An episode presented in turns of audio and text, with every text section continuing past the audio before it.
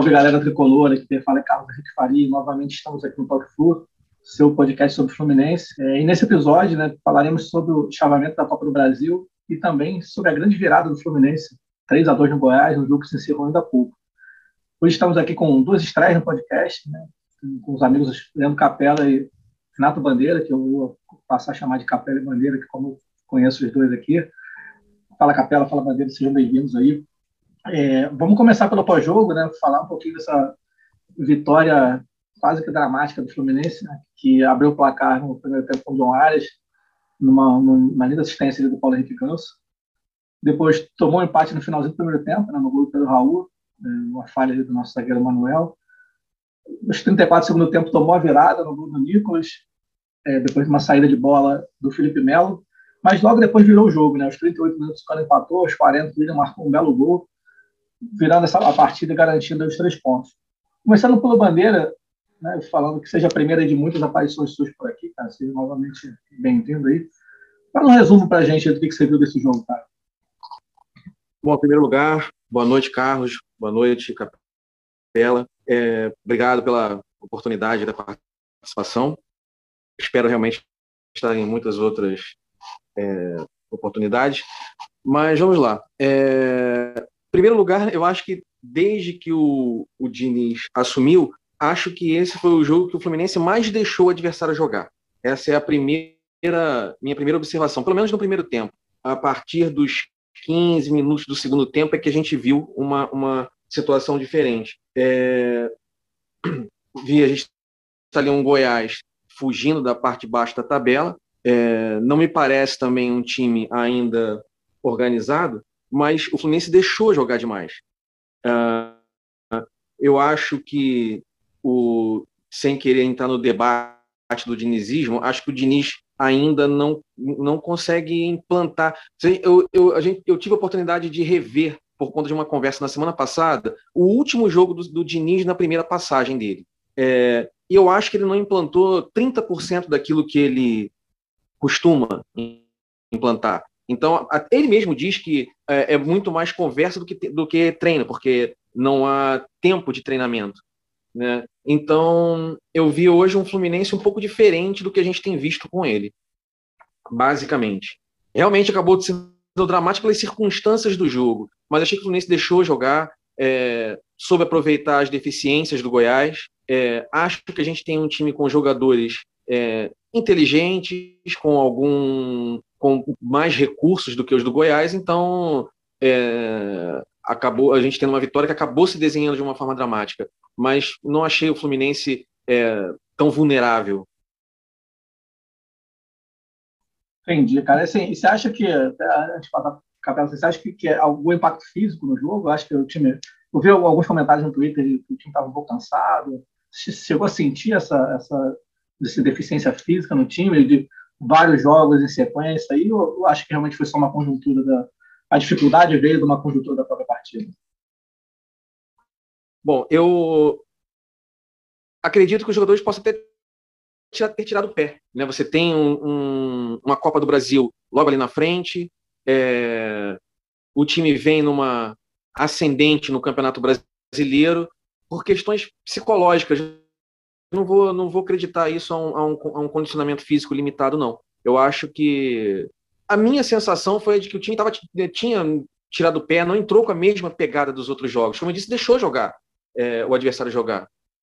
É, e nem coloco isso também como um ponto muito negativo, porque se você consegue controlar as ações do adversário, bom, se bem que o Fluminense nem sempre fez isso, mas se você consegue controlar a, as ações do seu adversário é, a ponto de você trazer a vitória, talvez numa competição em que você é, joga por pontos corridos, não é um erro você saber dosar as suas forças.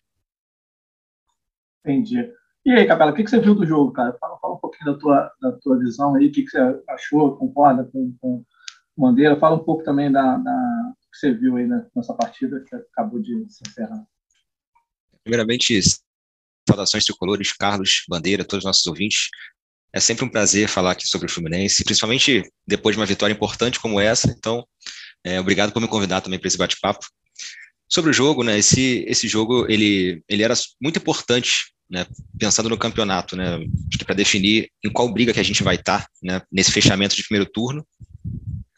É, o Fluminense começou o campeonato visando talvez um G6, e acho que é uma meta honesta, né, pensando pelo nível de investimento né, que o clube faz, mas conforme passam as rodadas, a gente consegue apresentar uma consistência de resultados, né, já tem uma invencibilidade de oito jogos no geral e seis no brasileiro, né, e mantém uma diferença pequena para as primeiras posições. Né, e essa vitória fora de casa, no meio dessa maratona de jogos, né, domingo, quarta, dois jogos fora de casa seguidos, é, mostra um pouco também né, da, da força aí do, do time, acho que está tá, tá embalado, está no momento bom, mas né, eu também senti, eu, eu, eu diria que, que é, eu senti sim essa parte psicológica que o Bandeira colocou, né, que tem pesado um pouco, mas acho que isso pode ser também um efeito colateral da parte física, tá? porque é, a gente percebe até que, que no segundo tempo né, o time caiu muito de produção e quem mais se destacou foram jogadores que saíram do banco. Né? O Natan fez uma boa partida mais uma vez, é um cara que passou o ano inteiro sem jogar praticamente. É, o Bigode conseguiu achar um golaço ali, né, que deu a vitória. Né? É, o Cano que é um, um ponto fora da curva, né? É, mas, mas eu diria que, que, que o, o, é, essa, essa vitória teve um pouco de talento individual, né? E, e quase não veio, muito por conta do, do desgaste da maratona de jogos, que, que implica tanto fisicamente quanto, quanto mentalmente. Eu achei que esse jogo teve um roteiro muito parecido com, com o domingo passado, né? Que a gente abre o placar, consegue jogar melhor, cede uma virada e depois reage, né? E dessa vez a gente felizmente conseguiu a vitória. É, a gente é, a gente chegou a observar, né? O, Cano, ele fez 45 jogos esse ano, né? E o Fluminense jogou 47. Então ele jogou praticamente o ano inteiro. Isso em seis meses, né? um pouco menos de seis meses, né? quase oito jogos por mês. E para ter uma, uma comparação, né? por exemplo, lá no Real Madrid, o Benzema fez 46 jogos a temporada inteira. Né? O Cano fez 45 e ainda faltam 20 jogos de Campeonato Brasileiro e mais seis do Copa do Brasil, né? se tudo der certo. Então, então assim, é, o, certamente a parte física pesa muito, né? Pensando no caso do Cano, que é um jogador de 34 anos. Né? Mas mesmo assim, continua aí. Né? exatamente. Jogos. Exatamente, exatamente. Então é, é, um, é, número absurdo mesmo. E, e numa temporada e... que se encerra um pouquinho antes, né, Capela? Se bandeira, Exato. Né? Não é então... nem uma temporada que vai até dezembro, né? Ela tem aí pelo menos 20 dias a menos quanto da, da Copa espaçada lá para novembro. Exatamente. É, cara, é, e, por... Fala aí, fala aí, Capela. Ah, só, só, fechando dessa, dessa, desse resultado, né? Que acho que é muito importante também a gente fechar o turno acima dos 30 pontos, né? Agora a gente está com 31, pode chegar até 34. É, e sendo otimista, acho bem acessível a gente pensar em se consolidar no G4, né? Na hora que a gente está gravando aqui, o Fluminense está em terceiro, né? O Inter conseguiu fazer 3 a 2 é, mas a gente, enfim, acho que está tá ali muito perto das primeiras posições e, e acho que tentar ficar dentro do G4 o mais tempo possível, né, é o melhor dos cenários. Entendi, cara. Assim, mas, na verdade, até colocando um pouquinho na minha visão do jogo, depois falando um pouquinho nessa questão do campeonato, né, a, eu acho que o resultado foi, hoje o resultado foi maior que o desempenho. Achei que o Fluminense teve alguma dificuldade na partida é, com o modelo de marcação forte que o Clécio impôs no jogo, né? E e também com o estilo de, de ataque de bola longa, né, que o Goiás priorizou, principalmente aí no, no, entre os 15 a 20 minutos do, do primeiro tempo até fazer o seu gol. Mas teve bastante dificuldade nessa bola que estava saindo do Tadeu é, para trás da linha de defesa. Então a bola nem estava sendo disputada pelo zagueiro, ela estava sendo jogada atrás para que o zagueiro virasse de costa e corresse é, em direção à bola. Né? Nem, nem, era uma bola que estava sendo disputada de cabeça direto. E também achei algumas atuações é, abaixo, né? o que é normal, né? Essa quantidade de jogos que a gente faz, possível os jogadores manterem um nível muito acima, né? Eu acho que a, a, maior exceção que a gente tem, ou talvez a única, tem sido o André, né? Que é incrível com a regularidade, como ele vem fazendo bons jogos aí há, há, algum tempo, né? Hoje, de novo, ele fez uma boa partida. É, e aí, falando dessa questão da posição de tabela que o Capela colocou, né? É, lembrando que na, a gente fez uma enquete aí na segunda-feira, é, dizendo até onde que, por onde o Fluminense brigaria pelo quê, né? E a grande maioria, 51%, é, falava que o Fluminense estava brigando pelo, pelo G4, né? 32% pelo título e 16% pelo G6. E ninguém considerava o Fluminense estava paga da, da primeira vaga, né? Da Sul-Americana. Então, já se esperado aí uma consolidação do Fluminense no G3, no G6 da tabela. E se você pegar a tabela hoje, né, a, com a possível derrota do São Paulo aí, é, o Fluminense vai abrir aí é, alguns pontos em relação ao, ao, ao, G8, né? Então, consolidando bem aí nessa, nessa parte do G6. Então, é, olhando aqui, né, o São Paulo ficaria com 24. Lá na frente a gente vê o que, que vai acontecer.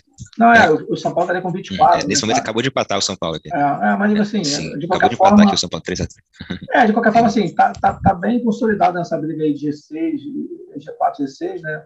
É, lembrando aí que, que no ano passado a gente chegou a ter G9, né? Com, com, isso, isso. Classificação, né? Então, assim, é, é uma situação bem, bem atípica aí da, que a gente vai estar passando nessa correria que vai ser esse, esse, segundo turno, né, com alguns clubes envolvidos aí em mais de duas competições, né, começa com duas, mas alguns clubes aí envolvidos com, com competições sul-americanas também, jogando aí praticamente toda quarta e meio de semana, final de semana, meio de semana, final de semana. É bom, acho que a gente fez um bom resumo aí do que, que, que, foi o jogo, né? A gente abordou os pontos importantes aí. É, vamos falar um pouquinho agora do chaveamento da, da Copa do Brasil, né? É, no chaveamento da Copa do Brasil, o Fluminense vai enfrentar o Fortaleza, né? Primeiro jogo na próxima semana. É, lá Fortaleza, depois decide aqui no, no Rio de Janeiro, em agosto, né? E depois, é, numa eventual classificação, ele enfrenta o vencedor de Corinthians e Atlético Goianiense. Na outra chave, tem o parelhamento aí do Atlético Paranaense com o Flamengo, né, que já estão envolvidos na polêmica de mundo de campo, né, o Flamengo querendo inverter o sorteio, STJV, uma confusão aí né, que ninguém consegue entender o, de onde o Flamengo está tirando essa, é, essa mudança de regra que ele está querendo implantar. E também o São Paulo e a América. Né? Bom, falando agora do, com, em relação direta ao confronto com Fortaleza, né, o que, que você acha desse confronto? Gostou de enfrentar nessa fase? Qual, qual é a tua avaliação sobre Fluminense e Fortaleza nas partes finais da Copa do Brasil? Olha, Carlos, eu tô, eu tô confiante, né? O sorteio permitiu aí o torcedor tricolor ficar bem confiante para esse confronto, até porque, dentre os possíveis adversários que a gente tinha, né, o, o, Fortaleza era talvez o mais fragilizado, porque ele vive um momento muito delicado no Campeonato Brasileiro, é, já perdeu essa rodada, né? Mais uma vez, eles estão na zona de rebaixamento desde a segunda rodada, e, e vão precisar focar no brasileiro para não cair para a segunda divisão, né? Porque hoje o Fortaleza ele continua aí pelo menos cinco pontos de sair do Z4.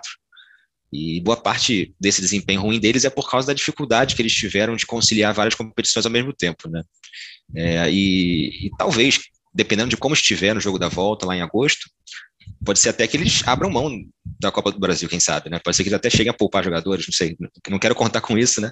É, mas até mas é uma possibilidade. Né? Até te dando uma, uma ajuda, a gente até trocou essa ideia lá, lá, no grupo, né? O jogo que antecede o jogo da volta é um Fortaleza Ceará, né? difícil deles pouparem um jogador do Campeonato é. Brasileiro é. na situação que eles estão no clássico. Né?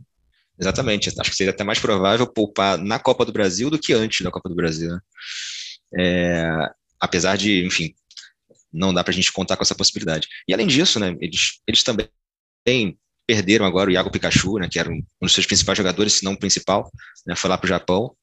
É, então eles, eles chegam bem enfraquecidos mas, mas também né, pensando um pouco, lembrando um pouco do que foi o primeiro confronto aqui, do primeiro turno, né, lá no Castelão, né, a gente ganhou de 1 a 0, né, mas foi um jogo bem no limite. Né, eles, eles reclamaram bastante de um gol anulado, que de repente, se fosse outro árbitro, né, talvez seria validado. Foi uma falta anterior né, no lance, então é, poderia.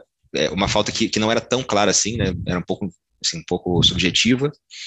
É, então a gente teve um pouco de sorte nessa, nessa partida para vencer. E outra, outro ponto também é que o gramado do Castelão está bem ruim, até um fato que os próprios jogadores dos clubes cearenses têm reclamado disso, e isso pode dificultar esse jogo aí de troca de passes né, do Diniz. É, aí, outro ponto aí que também a gente precisa ficar de olho é que eles se reforçaram nessa janela, apesar de terem perdido o Pikachu, eles trouxeram o Thiago Galhardo, né, que foi destaque no Inter aqui em 2020, não, não tem tanto tempo assim. Tem aquele meia também, o Otero, chegou agora, que era do Atlético Mineiro, né?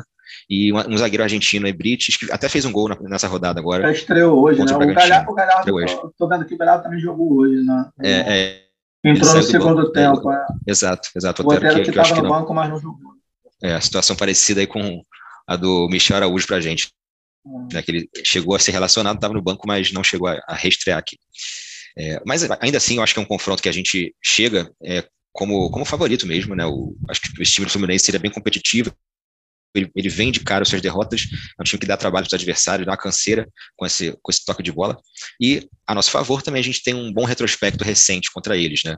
Desde que Fortaleza voltou para a Série A, eu levantei aqui que, desde 2019, né, que foi essa volta deles, foram sete jogos. A gente teve quatro vitórias, dois empates e uma derrota só. Acho e nessas quatro vitórias. Essa, essa é, foi, foi, foi, um 2x0 ano passado com o Marcão. É, é exatamente. É, é. E aí e a gente estava realmente numa, numa, fase bem, bem ruim, né? Acho que até também de desgaste físico, apesar de estar tá só com uma acho, se não me engano, já estava fora da Copa, da Copa, do Brasil, eu acho, mas estava é, numa fase bem ruim, assim, do, time naquele momento, e, e foi um 2 a 0 feio, mas estava, depois entrou numa fase boa, enfim. É, e dessas nossas quatro vitórias contra eles, né, três foram no Castelão, que acho bem impressionante. E a, a propósito, a gente está invicto no Castelão contra o Fortaleza há 17 anos. Então já é um, é um bom. Eu sou supersticioso, não, não gosto muito desse tipo de estatística, mas é importante aqui trazer para falar do, do confronto. É, mas resumindo tudo isso, né, o Fluminense ele tem tudo para passar e se continuar fazendo o que tem feito em campo, ele chega realmente como favorito, com grandes chances de passar. E o Fortaleza está desesperado aí para não. E, e, já antes de passar para bandeira, é, o que, que você acha? Poupa no domingo contra o Bragantino, time misto, time titular? O que, que você acha?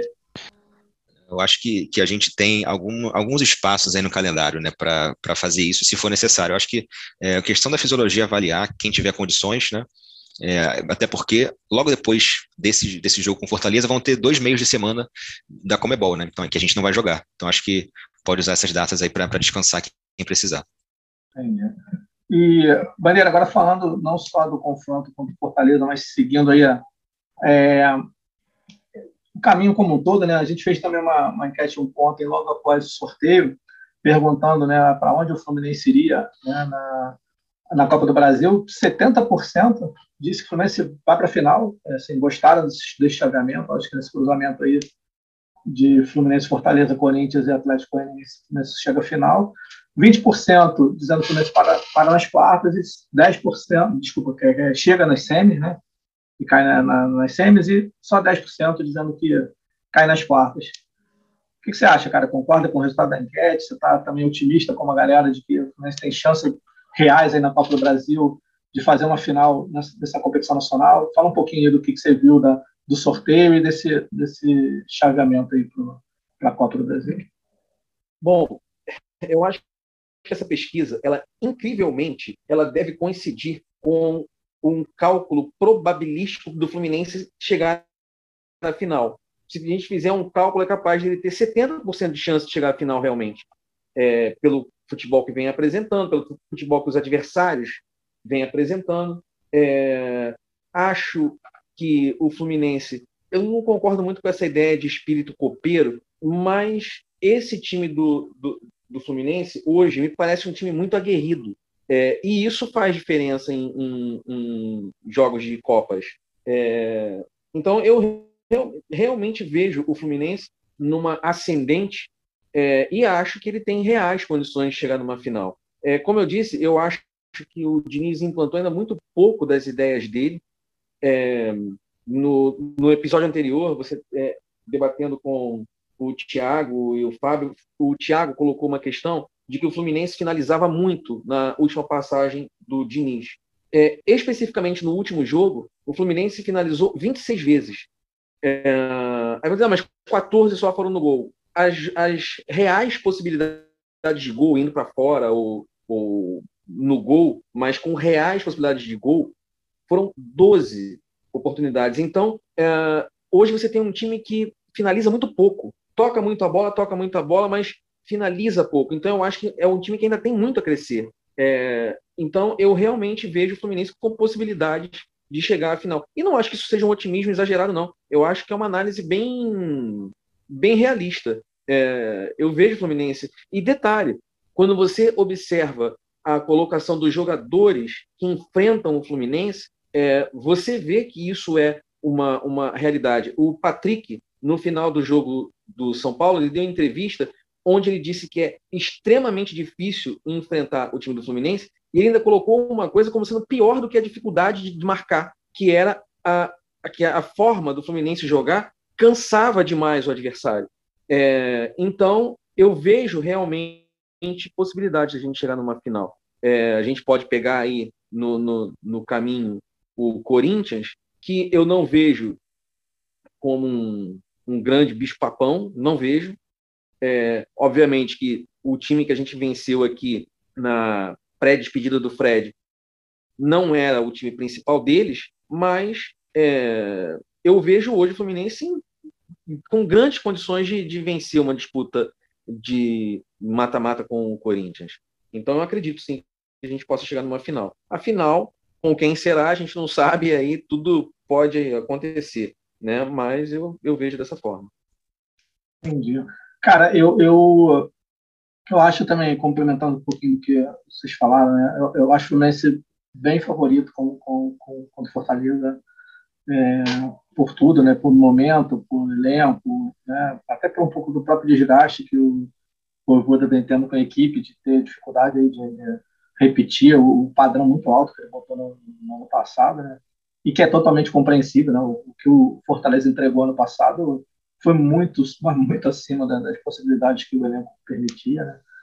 É, e acho acho viável a chegada final, mas acho que o confronto com o Corinthians é um confronto bem difícil. Assim. Acho que o Corinthians fez uma janela, está fazendo uma janela de reposição forte, trouxe um bom zagueiro né, para o nível brasileiro, para o Valbuena, e um atacante também que, para o nosso nível, ele, ele, é um dos melhores atacantes do país, que é o, que é o Roberto. É, acho que o Corinthians vai... Só... Fala, claro. Eu, eu acredito que o Corinthians seja o time que, em relação ao elenco que tem e ao que está é, buscando no mercado agora, seja o time que melhor está se reforçando. É, é eu, assim, se pegar perdas e, e né, quem está chegando, né? E foram exatamente em posições que, que a parte de centroavante precisa demais, né? Assim, o, o Corinthians assim, não tem uma, né? Acaba improvisando ali o, o Roger Guedes, que já deu milhões de, de entrevistas que não, não gosta de jogar por ali. É, acho acho que o time do Corinthians fez, faz, realmente faz uma, uma, uma boa janela. É, mas vejo como você acha, acho o confronto possível, não acho um confronto impossível de fazer, não. É, e vamos ver, também o Corinthians ainda tem que passar, a gente precisaria passar no nosso e, e eles passarem pelo, pelo deles, né? É, e o Corinthians ainda ainda está nas três competições, né, cara? Então isso, isso ainda tem esse, essa questão também é importante, né? O, a gente tem um confronto na, na Libertadores na próxima fase é, com um do, dos favoritos, né? Que é, o, que é o Flamengo, o título. Então vai ser um confronto que vai mobilizar bastante aí. É, também está tentando brigar pelo brasileiro, junto com também com o arquirrival que é o Palmeiras, assim, vai ter dificuldade de poupar jogadores aí nessas duas competições. É, não sei também o quanto eles vão vir com força máxima é, no, nos confrontos da Copa do Brasil.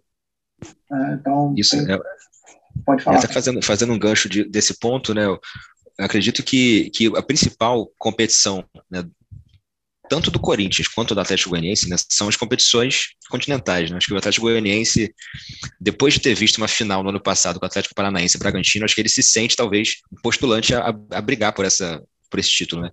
É, eu acho que e, e o Corinthians e é, e é viável, vai né, querer muito é, a Libertadores. Viável, exatamente, não exatamente. É, não é nada exatamente. absurdo o Atlético Goianiense seguir. A gente tem visto aí a diferença dos times brasileiros para os times do resto do, do, do continente né, é, muito grande, né? Assim, a exatamente. gente questionou bastante as eliminações do Fluminense, tanto na, na Libertadores como na Copa do Brasil, de que é, né, não, assim, naturalmente, nós deveria ter se classificado tanto na, contra o Olímpia, depois também no, no grupo da, da, da Sul-Americana. Né? Apesar do Atlético ter um confronto que não é dos mais simples, né? ele pega um time bem tradicional, né? que é o Nacional do Uruguai, mas tem chance de passar, cara, tem chance de passar, não é, não é nada desesperador, não. Pode, pode, pode fazer sim, a, seguir na competição. Sim, é, sim. E os times, os times, acho que os times que mais, assim, penso que, que o Corinthians, né, obviamente, vai querer muito né, brigar pela Libertadores, tanto que esses reforços que eles trouxeram certamente foi pensando muito mais na Libertadores do que qualquer outra competição. E, o, é, próprio eu, jogo, eu né, que... o próprio jogo que ele vai fazer mobiliza muito, né? É Exato, exatamente. Demais, né? Corinthians e Flamengo é, uma quarta final de Libertadores. É certamente o Corinthians vai né? ter nossa torcida. nesse, nesse, confronto aí. Nesse confronto específico. A gente é timão. A gente é timão. Ah, até, até é... porque fazendo a projeção, da, não é muito caso plantando, uma projeção de Libertadores, o vencedor desse confronto enfrenta o Vélez ou o Talheres, né? Também, assim, a chance Sim. desse confronto jogar um dos dois times para a final é muito grande, né? Sim, exato. Acho que talvez os, os, times que mais queiram ser campeões da Copa do Brasil esse ano, né, pelo menos no dia de, até o dia de hoje, mais ou menos, sejam o Fluminense e o São Paulo. Né? Acho que o São Paulo, por, por ser um título inédito para eles, né? e o Fluminense é. por ser a grande chance de título para esse segundo semestre. O, o São Paulo talvez faça o contrário, né, campeão? O São Paulo talvez deixe de, é, o São, São, Paulo talvez deixe de fazer o, o a Sul-Americana para se manter na, na, Copa do Brasil. Né? Acho que é um título que ele quer mais do que, do que a Sul-Americana que ele já teve. Exatamente. Acabaram de sair aqui as datas e horários da, da Copa do Brasil. Né? A gente vai jogar na quinta-feira, 8h30, lá no Castelão, quinta-feira agora, dia 28, e a volta vai ser numa quarta, dia 17 de agosto, né, às, às 8 horas, no Maracanã. Então, acho que toda essa, essa, essa, essa briga pelo mano de campo, né, lá do, do Flamengo, é, de certa forma, né, eles, eles assim, a gente vai jogar quinta-feira e eles e eles na, na quarta, né? Não, no jogo da assim, ida, né? No jogo da ida, né? É no jogo da ida, exatamente. Mas eles jogam volta. também, também eles jogam, jogam a volta quarta-feira também, só que nove e meia na Globo, né? A gente joga quarta-feira, oito horas na volta. É, então seriam aí os, os jogos da aberta seriam o Flamengo e Corinthians e o Fluminense fazendo quinta-feira o jogo da. É quinta-feira na ida, quarta-feira na quarta volta. na volta, jogos no, no TV, né? É. É, o, o, o, agora eu não sei se o Prime vai fazer.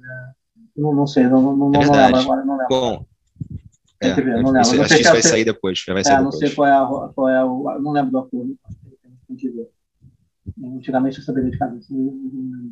É, galera, falando um pouquinho aí da, da. A gente falou um pouco do, do jogo né, de hoje, falou rapidamente da sequência né, pra, da, do campeonato. Vamos falar um pouco da, dessa janela aí, né? O Fluminense hoje já teve a estreia do, do Marrone, né? E o Charles também já estava já tava no banco, o Alan também que foi contratado está se recuperando de uma lesão. O que vocês avaliam aí? É suficiente? Né? Na prática, a gente teve a saída do Fred, né? Que já, já não era um jogador que a gente estava contando aí com regularidade. O, o lateral esquerdo também saiu, né? O Malo foi para a Turquia vocês avaliam aí, cara? Assim, é... E aí, até falando um pouquinho do Malan, causou um pouco de estranheza ele não ter sido aproveitado é, pelo Diniz, cara, assim, é, considerando que está improvisando o Caio Paulista na, na, lateral. Qual a visão de vocês aí de elenco e principalmente essa questão da, da lateral esquerda? Vamos sair pelo Bandeira, que você acha dessa, dessa questão? Bom, em primeiro lugar, a, a, o aproveitar o, o Caio Paulista o Diniz, ele ficou. É, é, às vezes a, a, gente se torna refém de coisas que a gente faz, porque todo mundo espera que você faça aquilo de novo. Então, o, o Diniz ele realmente tem essa coisa de ver um jogador, né, ele já mostrou isso, é, tanto no Fluminense como no São Paulo, com o Léo Pelé, dele olhar e falar assim: olha, você não é o que você gostaria de ser. Você não é um, um, um, um meia, você não é um, um, lateral. Então, e ele realmente encontra a posição de, onde o jogador renda mais. E talvez ele se cobre de fazer isso, porque eu acredito que o, o Caio Paulista me parece que é uma, uma, uma forçação de barra ali, porque eu, ele não consegue render ali na, na, na, fazendo a ala, porque ele não consegue recompor para defender. Né? O Fluminense está sempre exposto pelo lado dele. Por mais que ele consiga é, produzir no ataque, ele sempre vai deixar o Fluminense. Ele tem muita dificuldade, né? Ele tem, ele sempre ele tem muita dificuldade ali nessa recomposição. Demais. O que ele tem é uma, é uma velocidade realmente grande, é, força física para poder é, conduzir a bola para um, um espaço maior do que a, a média dos jogadores, mas é, longe de estar tá, é, minimamente confortável na posição. É diferente, por exemplo, do Caio Henrique, é, muito diferente, não tem nem como comparar. Então, é, aí fica realmente parecendo uma invencionice. O Fluminense, na minha opinião, tinha que ter ido para o mercado com sede em trazer laterais que consigam suprir o futebol que ele propõe a, fazer. Né? É, aí então, até acho, acho que foi o Fábio, né? eu não posso estar cometendo aqui, mas acho que foi o Fábio no, no último, no último bate-papo que a gente teve aqui, que falou que a, a diretoria teria que colocar aí a cara força de que fez duas contratações de dois laterais e não dois servem, né? Que no caso do, do Cris Silva e do, do Pereira. Né? Não sei se você faria isso também, mas eu concordo. Eu acho que teria que buscar alguém mas, mas ou... a questão é alguém da base, não sei. Eu vi, parece que nessa semana falaram que o Marcos Pedro está tendo bem nos treinamentos. É, eu acredito que buscar alguém, eu entendo a posição, foi o Fábio que falou isso sim. É, porém, o simples fato de você estar tá com um jogador que não é da posição e que nem está tendo um, um, um, rendimento absurdo, como era o caso do, do, do, do Caio Henrique, já é uma, uma, um, um atestado de que foi uma compra é, totalmente equivocado, um gasto equivocado. Eu, eu, eu vejo realmente assim, se você analisar o, o, o futebol que o Fluminense apresenta, aonde o Fluminense realmente tem grandes problemas? Nas laterais. Nas outras posições, bem ou mal, o Fluminense se safa, no mínimo. Né? Então, o que, o, o, que tinha que ter sido buscado no mercado eram laterais, né? E laterais com as características que o atual técnico busca, né? Então, eu, assim como eu acho que o Corinthians foi o que melhor aproveitou a janela, eu coloco o Fluminense como um dos que pior aproveitou a janela. Eu espero que o Marrone renda, mas é, também não vejo nele, nunca vi nele esse futebol para, pô, tá aí, chegou alguém que vai realmente nos trazer novas possibilidades e tal. Realmente não vejo. É, Só ele... complementando, ah, tá. complementando que, que realmente eu assim, é, acho que a posição da lateral esquerda, né, é essa, essa questão do Diniz querer criar um jogador para uma posição nova, né? É, um contexto completamente diferente de um, de um caso de um Caio, Caio, Henrique da vida, né? Porque o Caio Henrique, ele é um jogador que era de seleção de base, né? Era capitão de seleção sub-17, sub-20, enfim, um volante técnico já observado pela Europa. E o Caio Paulista era um atacante dos aspirantes do Havaí, desengonçado, que chegou ao Fluminense já tendo uma temporada profissional sem ter feito nenhum gol, né? Como atacante. Então acho que isso, isso assim, é, é são é, é um jogador que, que até cumpre um, certo papel né, de, de, de é, ofensivamente, mas mas que peca muito lá atrás e, e que, e que é, o fato da gente não aproveitar um cara, até como o Marlon mesmo, que foi um cara que fez um final de temporada decente né, em 2021, acho que já é, foi bem, bem preocupante, além de tudo, como vocês disseram, não, não ter ido ao mercado atrás dessas posições, acho que foi o fim da picada. Mas eu prefiro esperar para ver se o Michel Araújo, que é canhoto, não vai virar lateral até o final. É, tem, tem esse chegando, né, também, é, já, já ouvi dizendo que esse vai jogar até de goleiro, né, na mão de parece um jogador bem versátil. Bom, é, o Capela já falou um pouquinho do que, que, ele achava, eu queria complementar que o Marrone ainda tem a, a, vai segurar aí um tempo a ser o substituto do Luiz Henrique, né? Que, de certa forma, ele é, ele é a reposição do Luiz Henrique que saiu aí também nesse meio de temporada. Mas aí estou falando um pouco, Capela, assim, além da, da, da questão da, da janela, é, já se ventila a possibilidade de renovação com o Didi, né? Essa semana também já alguns portais aí colocaram que existe aí uma, uma início de conversa da diretoria com, com o Diniz para renovar por mais um ano, o contrato que se encerraria agora no final de 2022. Qual a tua opinião, Capela? Já, já parte para essa renovação ou acha ainda prematuro? Eu acho que é um pouco cedo. Até né? porque essa discussão de dinheiro no Fluminense era boa, né, cara? Porque é, é, é quase seita, né, cara? É quase, como o Bandeira falou sobre né? é quase uma seita, né? Tem gente que adora, tem gente que odeia. Exatamente, cara. E, aí, assim, tentando ser o mais racional possível, assim, acho que, que é muito cedo. Né? Acho que ele, ele, claro, tem um bom desempenho, né? tá, aí, tá lá em cima no brasileiro, tem um aproveitamento alto, especialmente considerando que a maioria do tempo dele foi com jogos mais difíceis, né? A maioria dos jogos dele foram no brasileiro, né? Então, jogos de nível um pouco mais alto. Até, até é, o momento. Mas, se, mas ainda é cedo. Até o momento você se defender, né? Eu citei você no último, no último episódio, você tinha dado uma cornetada lá. Ah, sim. No Dininho, na verdade, é, né, é, até puxou a orelha e falou assim: não foi uma cornetada. é, vou aproveitar até para falar um pouco disso também. É, o Diniz, ele tem, ele, ele até o momento teve um bom desempenho, né? São oito vitórias, oito, desculpa, oito jogos de invencibilidade, né, com, com seis vitórias nesse meio tempo. É, e só que também são, são jogos que a gente precisa, precisa considerar que são, são por adversários né, é um pouco mais fracos, né? Você tem América Mineiro, você teve Havaí, é, teve o Cruzeiro duas vezes, o Botafogo, o Corinthians reserva, o Ceará a gente pegou em casa, São Paulo misto, Goiás, né, um time que está brigando lá embaixo. Então, é, e, e, a gente precisa olhar sempre com o pé no chão, né? Acho que é um pouco nesse sentido, não, não de desmerecer, claro, né? porque se fosse fácil, estava todo mundo pontuando também a mesma coisa. Mas, mas que, que é, foi impulso né, de ter, ter esses adversários aí não tão fortes, né? Mas, de qualquer forma, é, sobre renovação dele, acho que a gente precisa esperar um pouco, né? E, e, mas se ele mantiver esse desempenho até, até o final do ano, enfim, até, é, até lá na frente, conseguir avançar bem na Copa do Brasil, é, acho que o, uma renovação seria o mais justo a se fazer. Beleza, galera. Assim, acho que a gente já passou bem aí os pontos de hoje, né? É, assim, vou caminhar aí para encerrar. Aí agora começando com com Capela, cara, é, fala aí considerações finais aí que você quiser se despedir e novamente seja a primeira de muitas, cara. Foi um prazer ter você hoje aqui no, no nosso podcast. Seja bem-vindo volte sempre. Então, um grande abraço para vocês, Carlos Bandeira e todos os nossos ouvintes. Foi um prazer bater esse papo aqui com vocês. É, que, que seja a primeira de muitas aí, é só chamar que, que, eu, vou, que eu venho.